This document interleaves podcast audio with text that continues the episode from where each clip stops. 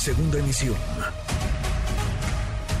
Manuel López San Martín, en MBS Noticias. Pulse.mx. En MBS Noticias. Todas las encuestas en tu mano.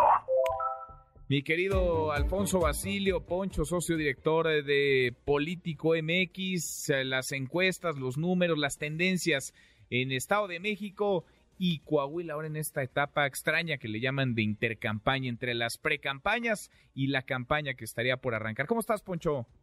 Estimado Manuel, muy buenas tardes. Un saludo también a la gente que te escucha a través de NBS. Y pues sí, ya inició el periodo de intercampaña vamos a revisar la última actualización en la encuesta de encuestas de Pols.mx para el Estado de México y también la de Coahuila. Recordemos que este ejercicio, Manuel, se nutre de todas las encuestas creíbles, reales, eh, que se han publicado en la última semana y durante, pues, digamos, todo este proceso electoral. Lo que nos permite es tener una tendencia lo más real posible hasta el momento que estamos haciendo la actualización respecto a la intención de voto.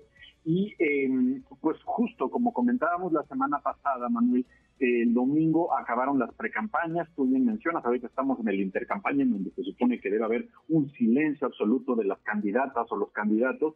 Em, y bueno, pues seguramente en las próximas semanas habrá todavía movimientos en la intención de voto, pero será hasta el 2 de abril cuando inicien formalmente las campañas que podremos ver un mayor movimiento. Mientras tanto, las encuestas siguen publicando, eh, y eso lo vamos a estar agregando aquí en Pols.mx. Vamos a revisar el OMEX. A ver cómo van. En, en, tercer lugar se mantiene Movimiento Ciudadano con 8%. No hubo movimiento para este partido respecto a la semana anterior. Eh, y, la verdad es que, por reitero, eh, es, es un caso extraño, digno de estudiarse, porque el precandidato Juan Cepeda no hizo precampaña, pero tiene una intención de 8% de intención de voto y ahí se mantiene hasta el momento. Eh, en segundo lugar aparece la alianza del PAN PRI PRD con Nueva Alianza, encabezados por Alejandra del Moral, quien eh, va subiendo, eh, digamos, como pasa la semana, hay una diferencia de un punto porcentual frente a lo que estábamos platicando el jueves pasado, Manuel. Sigue habiendo una diferencia importante con el primer lugar, pero hay un crecimiento que se va marcando y que incluso tenemos ya, o se sumaron encuestas que la ponen a seis puntos de diferencia. Entonces, pues ciertamente vemos que hay avance, cierto avance de la oposición o del PAN PRD en esta elección del Estado de México. En primer lugar está la alianza de Morena, PT y Partido Verde, encabezados por Delfina Gómez, con 54% de la intención de voto. Así 54. Uno, dos, tres, uno Delfina, segundo eh, el PAN, PRI, PRD y tercero MC. Entonces, ¿qué distancia hay, digamos, entre Delfina Gómez y Alejandra del Moral, entre el primero y el segundo lugar? está un poquito más de 15 puntos. Poquito más de 15 puntos. Bueno, considerable, así van a iniciar, parece, así van a arrancar las, las campañas. ¿Y cómo están las cosas en Coahuila, Poncho?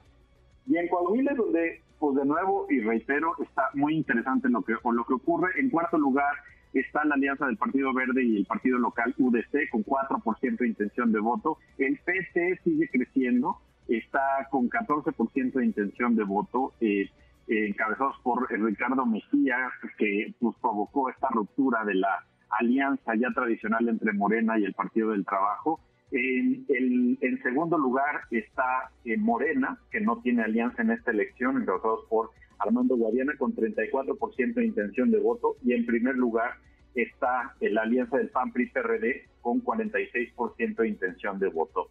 Aquí lo interesante es fijarnos en el segundo y tercer lugar, Manuel, PT sigue subiendo, Morena sigue bajando, claramente está conectada la intención de voto de estos dos partidos y pues la inclusión de Ricardo Mejía en eh, esta precampaña, pues claramente le está afectando a Morena y se está alejando cada vez más del primer lugar. Pues sí, ya les arrebató un montón de intención de voto Ricardo Mejía al candidato Morena, al senador con licencia Guadiana. Gracias, Poncho. Así le vamos eh, midiendo el pulso a estas dos elecciones, las paradas, la aduana electoral de este 2023, antesala de 2024. Abrazo. Fuerte abrazo, Manuel. Muchas gracias. Muy buenas tardes. Redes sociales para que siga en contacto: Twitter, Facebook y TikTok. M. López San Martín.